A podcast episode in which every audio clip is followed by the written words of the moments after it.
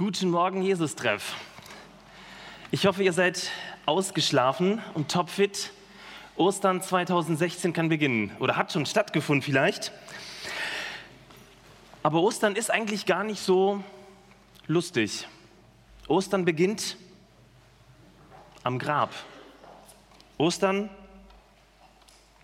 beginnt am Grab. Das ist wirklich keine gute Voraussetzung für Partypeople, für gute Laune. Ostern beginnt mit Karfreitag, beginnt mit dem Tod.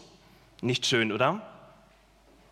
Wenn es um den Tod geht, Leute, dann haben wir gar kein Verständnis für Spaß. Überhaupt gar nicht. Glaub mir. Ich habe Folgendes in den Verwaltungen deutscher Beamtenbünde mal zusammengetragen und ich empfehle allen Beamten, das auswendig zu lernen, was ich jetzt sage. In den Unterrichtsblättern für die Bundeswehrverwaltung findet sich der folgende Satz. Der Tod stellt aus versorgungsrechtlicher Sicht die stärkste Form der Dienstunfähigkeit dar.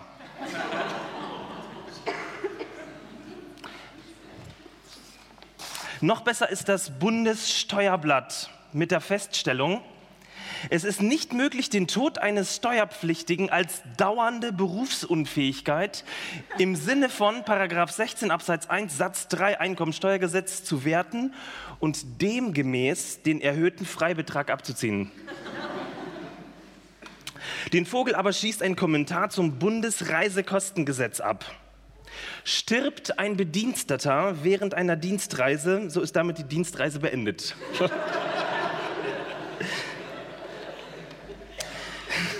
Gut, oder? Der Tod beendet nicht nur Dienstreisen und macht sie für die Arbeitgeber günstiger. Der Tod markiert in allen Kulturen, in allen Kulturen, in all, auf allen Kontinenten, bei allen Menschen der Erde einen Endpunkt dar. Der Tod ist das Ende. Ostern beginnt genau hier. Am Ende, am Grab, wo nichts mehr geht. Darum ist es eigentlich ganz schön schwierig, das Ostergeschehen in Worte zu fassen. Jeder von euch, der heute hier im Gottesdienst sitzt, kann sozusagen über euer Leben, über die Spanne von der Geburt bis zum Tod etwas sagen. Wir nennen diese Zeitspanne Leben.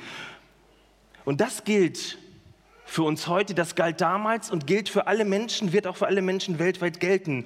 Unser Denken, unsere Sprache, unsere Bücher, unsere Fernsehsendungen schöpfen all ihr Denken, all ihre Logik genau aus dieser Zeitspanne vom Leben bis zum Tod. Also genau aus dieser Zeitspanne hier im Gottesdienst zum Beispiel. All diese Zeit fassen wir in Worte, denken darüber nach und reden darüber. Was war davor? Wer weiß es, wissen wir nicht. Ne? Was wird danach sein? Wissen wir nicht. Keiner von euch war da. Also wir sind schlechte Auskunftgeber. Und jetzt kommt Ostern. Genau da kommt Ostern. Ostern ist der Augenblick, in dem Jesus aus dem Tod heraus auferweckt worden ist und neues Leben hat. Ein Leben nach dem Tod. Das ist Ostern. Einer meiner Lehrer Professor Eberhard Jüngel aus Tübingen, Systematikprofessor, schreibt, unser Leben führt in den Tod, unser Leben führt in den Tod, Jesu Leben kommt aus dem Tod. Merkt ihr die Richtung, unser Leben führt in den Tod? Die Zielrichtung ist für alle vorgegeben und Jesu Leben kommt aus dem Tod. Wie viele Menschen haben das Leben, das aus dem Tod führt, bisher erlebt? 0,0 Prozent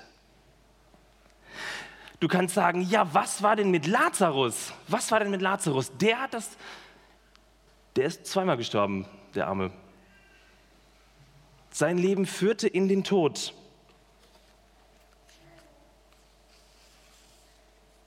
Was können wir über dieses neue Leben eigentlich aussagen? Ihr merkt ganz schön wenig, oder? Nichts.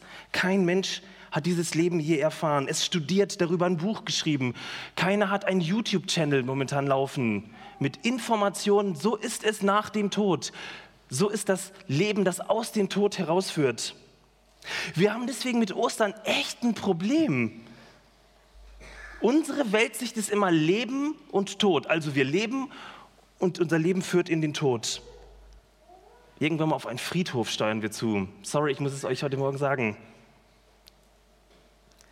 Wir wollen heute aber über Tod und Leben nachdenken, über das Leben, das aus dem Tod herausführt. Jesu Leben kommt aus dem Tod, vom Tod ins Leben. Denn seit Ostern hat dieses Leben ein Gesicht, einen Namen und hat versucht, Worte zu finden. Worte für etwas, wofür es eigentlich gar keine Worte gibt. Und die heißen, der Herr ist auferstanden. Er ist wahrhaftig auferstanden. Maike, du darfst dir gleich so einen Schmetterling nehmen. Sehr gut. Ja, das ist so ein schöner Gruß der russisch-orthodoxen Kirche, den viele auch im Westen jetzt übernommen haben. Der Herr ist auferstanden, er ist wahrhaftig auferstanden. Ich möchte mit euch heute Morgen darüber nachdenken, was dieses Leben, das aus dem Tod herauskommt an Ostersonntag eigentlich bedeutet. Tod und Leben, aber bitte verwechselt das nicht mit Leben und Tod. Da mündet alles in den Tod, sondern es geht um ein Leben, das aus dem Tod herausführt, vom Leben ins Tod.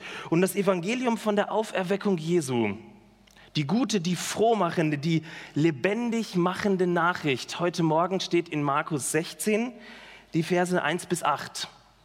Ich möchte sie lesen. Da steht, nachdem der Sabbat vorüber war, kauften Maria aus Magdala, Salome und Maria, die Mutter von Jakobus, wohlriechende Öle, um den Toten zu salben, um den toten Jesus zu salben. Früh am ersten Wochentag, gerade als die Sonne aufging, kamen die Frauen zum Grab. Schon unterwegs hatten sie sich besorgt gefragt, wer wird uns vor den schweren Stein vor der Grabkammer zur Seite rollen? Umso erstaunter waren sie, als sie merkten, dass der Stein nicht mehr vor dem Grab lag. Sie betraten die Grabkammer und da sahen sie auf der rechten Seite einen jungen Mann sitzen, der ein langes weißes Gewand trug. Die Frauen erschraken sehr, aber der Mann sagte zu ihnen, habt keine Angst. Ihr sucht Jesus von Nazareth, den Gekreuzigten. Er ist nicht mehr hier. Er ist auferstanden. Seht her, an dieser Stelle hat er gelegen. Und nun geht zu seinen Jüngern und zu Petrus und sagt ihnen, dass Jesus euch nach Galiläa vorausgehen wird. Dort werdet ihr ihn sehen, wie er euch versprochen hat. Da flohen die Frauen aus dem Grab und liefen davon. Angst und Schrecken hatte sie erfasst. Sie redeten mit niemandem darüber. So erschrocken waren sie. Leute, das ist die freudige, die fröhliche, die ausgelassene, frohe, heitere Botschaft von Ostern. Nee, nicht so wirklich, ne? Irgendwie gar nicht. Was in aller Welt ist hier passiert? Leute, wir haben Ostern. Ich habe eine Osterparty erwartet. Ein Osterhighlight sollte es werden. Warum hat Gott nicht auf mich gehört und einen Hollywood-Dramaturgen eingestellt? Jämmerlichstes Osterfest. Angst und Verwirrung statt Freude. Fliehende Frauen statt Milliarden Hallelujahs. Was für ein seltsames Osterevangelium, bitteschön. Seht ihr das auch so?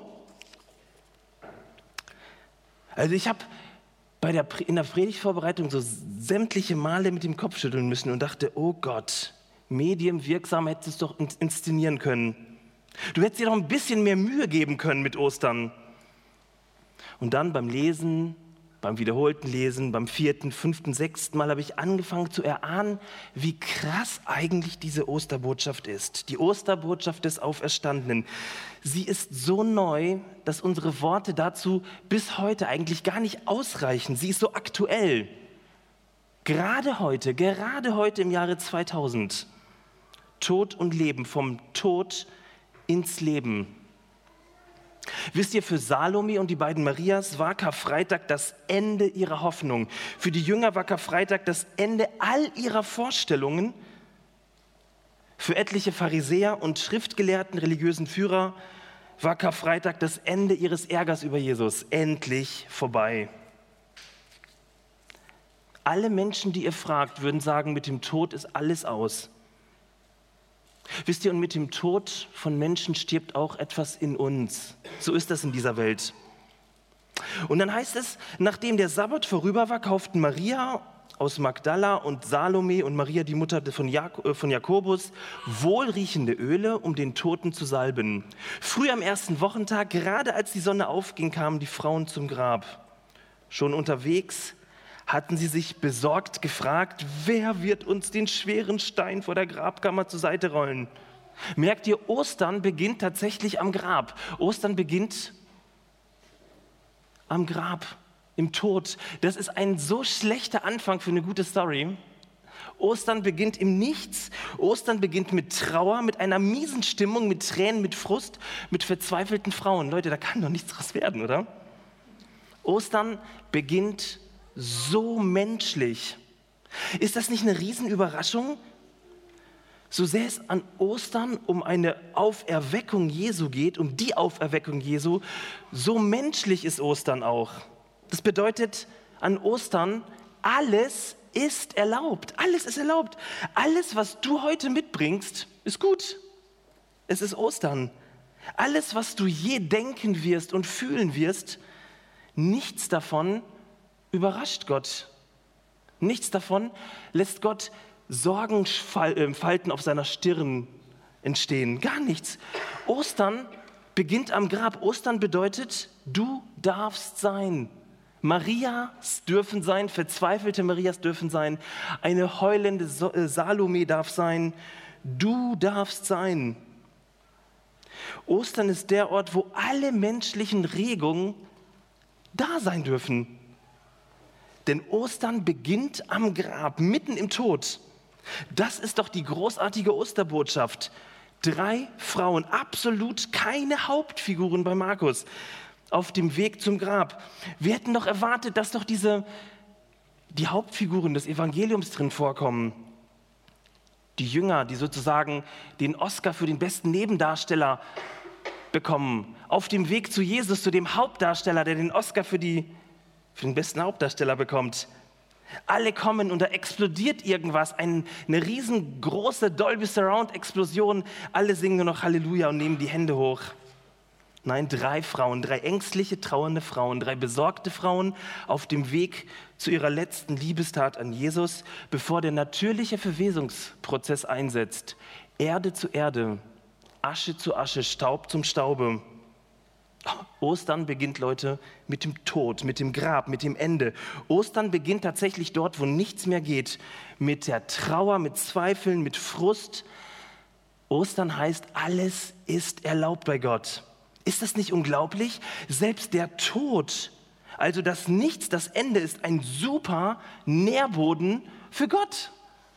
Ist das nicht verrückt? Was Besseres kann uns doch gar nicht passieren. Selbst alle Gefühlslagen der Menschen, alle Tränen, alle Mutlosigkeit, aller Zweifel, alle Sorgen sind an Ostern der beste Nährboden für unseren Herrn.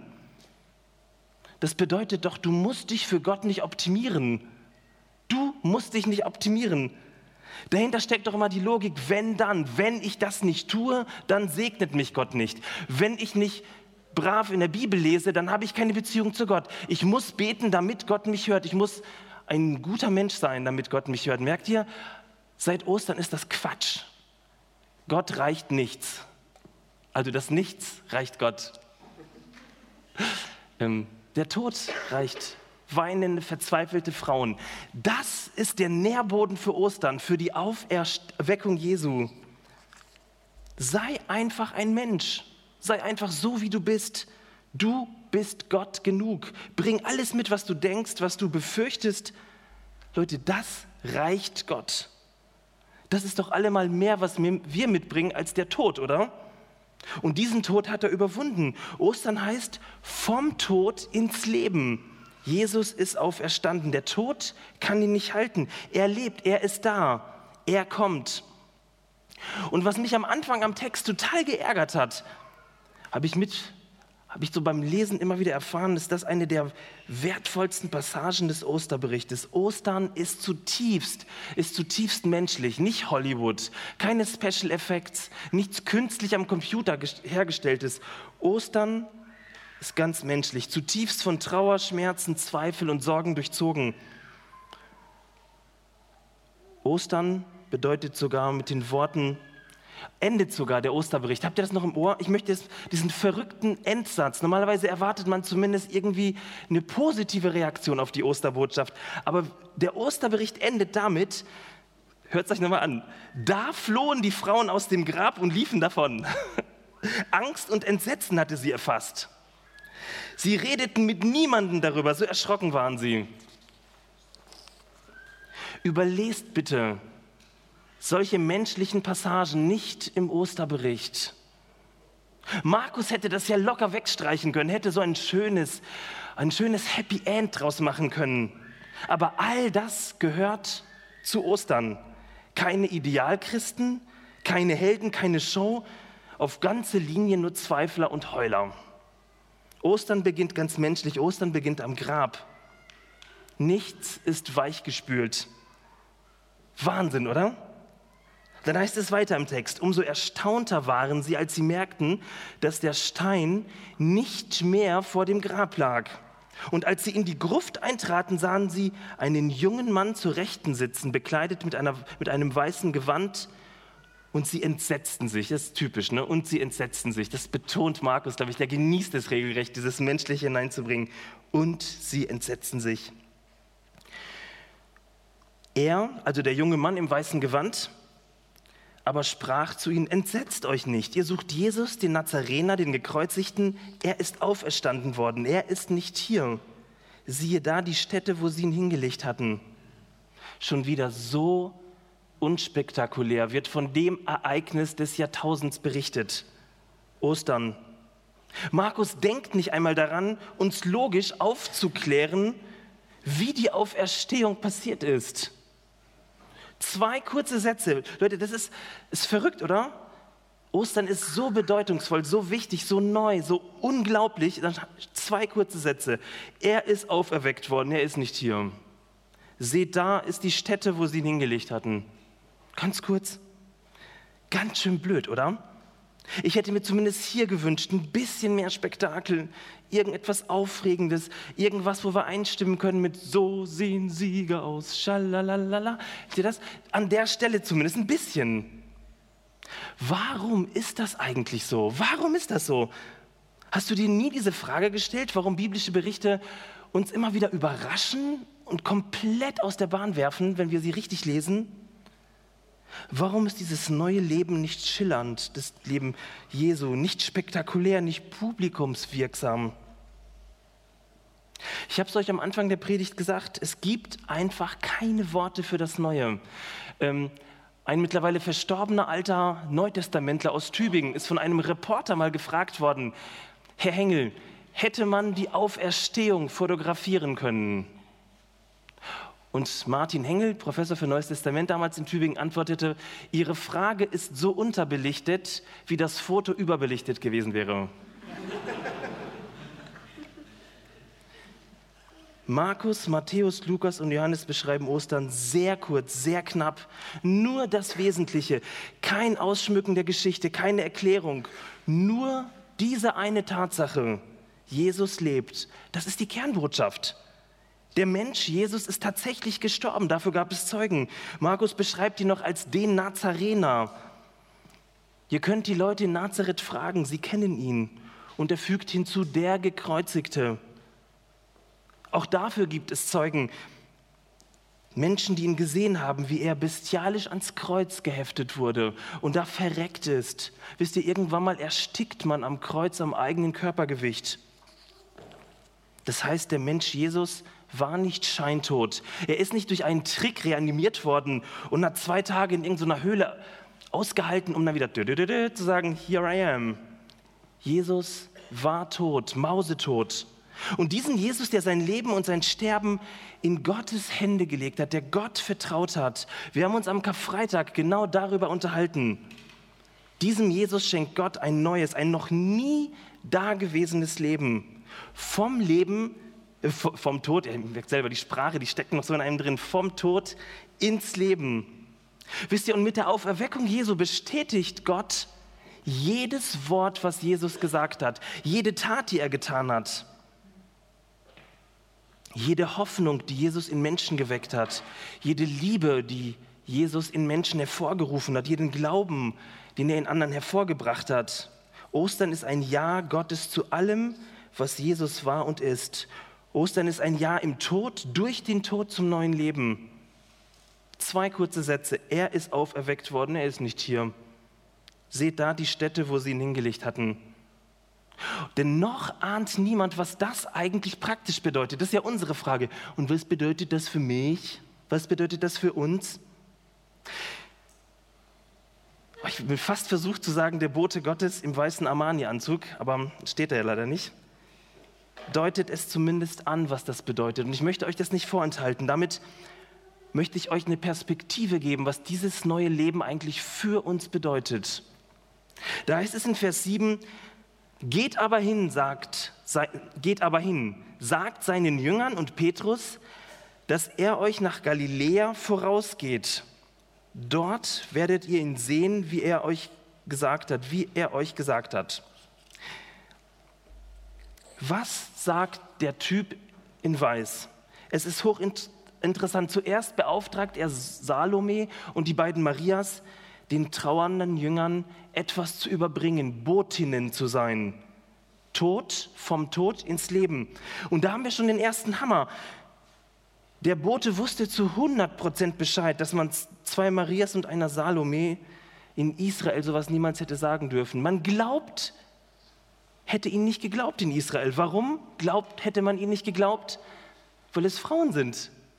Weil es Frauen sind, ganz einfach. Kein jüdisches Gericht hätte das als glaubwürdige Aussagen als glaubwürdige Aussagen eingestuft. Es mussten immer zwei männliche Zeugen sein.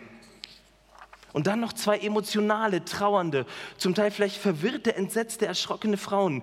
Wisst ihr, an Ostern ist das egal. Das neue Leben, das den Tod überwunden hat, interessiert sich nicht für gesellschaftliche Konventionen. Drei ängstliche Frauen, verzweifelte, völlig entsetzte, unglaubwürdige Frauen werden zu ersten Osterzeugen. Gott hat Humor, kann man drüber sagen. Gott hat Humor. Er hat das mit Absicht gemacht, da bin ich sicher. Und jetzt gucken wir weiter. Womit beauftragt der weiße Osterbote die beiden Frauen? Zu den Jüngern zu gehen und ihnen zu sagen, geht nach Galiläa. Ostern bedeutet demnach, das neue Leben ist uns immer voraus. Jesus geht voraus. Er ist bereits da, wo die Jünger hin sollen. Das neue Leben ist immer vor ihnen. Das neue Leben erwartet sie. Es ist schon da. Leute, wie großartig ist das denn? Das neue Leben in Jesus ist jedem von uns voraus. Es erwartet uns bereits, es ist schon da. Und jetzt kann man natürlich fragen, na, wo erwartet es uns? In Galiläa, und zwar nur in Galiläa. Deswegen habe ich zwei Flugtickets besorgt heute Nacht. Nein, in Galiläa. Warum gerade Galiläa? Galiläa ist die Heimat der Jünger. Hier sind sie aufgewachsen, hier haben sie ihre Berufe ausgeübt bevor sie Jesus kennengelernt haben. Galiläa bedeutet doch nichts anderes als Alltag. Galiläa bedeutet, an den Ort zurückzukehren, wo alles angefangen hat. Dort will der Auferstandene sie hinschicken. Die Geschichte der Jünger beginnt von vorn, aber diesmal ganz anders. Vom Tod ins Leben, vom Leben durchdrungen. Ein neues Leben erwartet sie. Die Geschichte der Jünger läuft nicht mehr so nach der bekannten Logik des Todes ab vom Leben in den Tod, sondern vom Tod ins Leben. Und dieses Leben geschieht, haltet euch fest, im Alltag.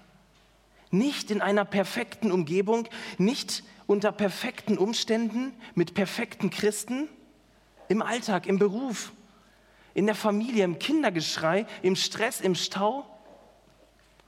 Leute, dieses neue Leben findet in der Prüfungsangst statt, im Liebeskummer und in der Krankheit. So ist das bis heute. Ostern birgt eine unglaubliche Verheißung. Jesus will in dein Galiläa vorangehen. Galiläa, das ist dein Alltag. Dort, wo du arbeitest, wo du zu Hause bist, wo du dem nachgehst, was du eigentlich sonst immer tust, unter unperfekten Umständen. Galiläa, das ist dort, wo du Frust erlebst, wo du traurig bist, wo du an deine Grenzen kommst. Galiläa ist wirklich alltäglichster Alltag. Und genau das ist der Treffpunkt mit dem Auferstandenen. Im Alltag wirst du Jesus sehen. Wir haben es nicht in der Hand, merkt ihr? Jesus hat es versprochen. Er wird dort sein. Er geht voraus. Und diese Dynamik von Ostern, deswegen ist es so schwer, Worte dafür zu fassen, kann man oft erst in der Rückschau sehen. Also, wenn man sich umdreht, nachdem man das wirklich im Vertrauen gemacht hat. Ich möchte mit euch ganz kurz einen Blick werfen auf die weinenden Marias weltweit, auf die ängstlichen Petrusse und die fliehenden, mutlosen Jünger, was sie erlebt haben, als sie sich auf den Jesus im Alltag eingelassen haben.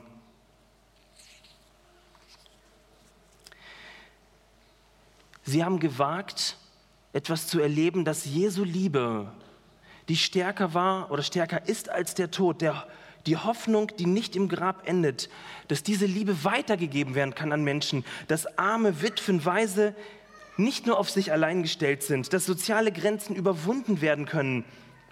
Habt ihr euch mal wirklich darüber Gedanken gemacht, dass sämtliche soziale Revolutionen in den letzten 2000 Jahren von Christen umgesetzt worden sind, von ängstlichen, fragenden, zweifelnden, sich Sorgen machenden, bibbernden Christen? Denn es war eigentlich die Liebe Jesu, die im Alltag den Menschen ins Herz ausgegossen worden ist. Ich möchte euch zwei Beispiele geben oder einige Beispiele. Im vierten Jahrhundert wurde das erste Krankenhaus von Christen gebaut. Das erste öffentliche Krankenhaus. Warum? Weil Jesus auferstanden ist, weil der Tod überwunden ist und keiner mit seiner Krankheit mehr allein sein muss. Ab dem 6. Jahrhundert haben Klöster systematisch damit begonnen, immer ans Kloster ein kleines Krankenhaus zu bauen, weil damit die Liebe und die Wertschätzung Jesu ausgedrückt worden ist. Ein Segen für die ganze Welt. Mitten in der Krankheit, mitten in diesem gefühlten Tod, Ostern für alle Menschen. Eine medizinische Versorgung für alle ganz real erlebbar. Leute, nur weil Jesus lebt und uns Christen dieses Leben weitergegeben hat, konnten Christen diese Verfolgung überleben der ersten Jahrhunderte, konnten sie weltweit Schulen bauen, Tafeln aufbauen, Waisenhäuser, Universitäten. Wisst ihr, tief gepackt von dieser Liebe hat ein Mann mit seinem Komitee, mit dem Roten Kreuz, 1864, Henry Dunant, etwas Unglaubliches gemacht. Ein Christ, einer, der von Ostern her gedacht hat. Er hat die Gründung der Menschenrechte vorangetrieben, die Genfer Konvention, auch ein Christ. Es gibt noch so viele andere Beispiele, wo Christen sich leidenschaftlich gegen Apartheid, gegen Versklavung gestellt haben. Wir fragen, wo zu Ostern? Schaut doch genau hin, diese Welt braucht Ostern. Nicht nur seit der Terroranschläge in dieser Woche. Diese Welt braucht Ostern. Wir brauchen, unsere Nachbarschaft braucht Ostern. Diese Osterbotschaft, dass es mehr gibt als den Tod, mehr gibt als die Angst und den Schrecken.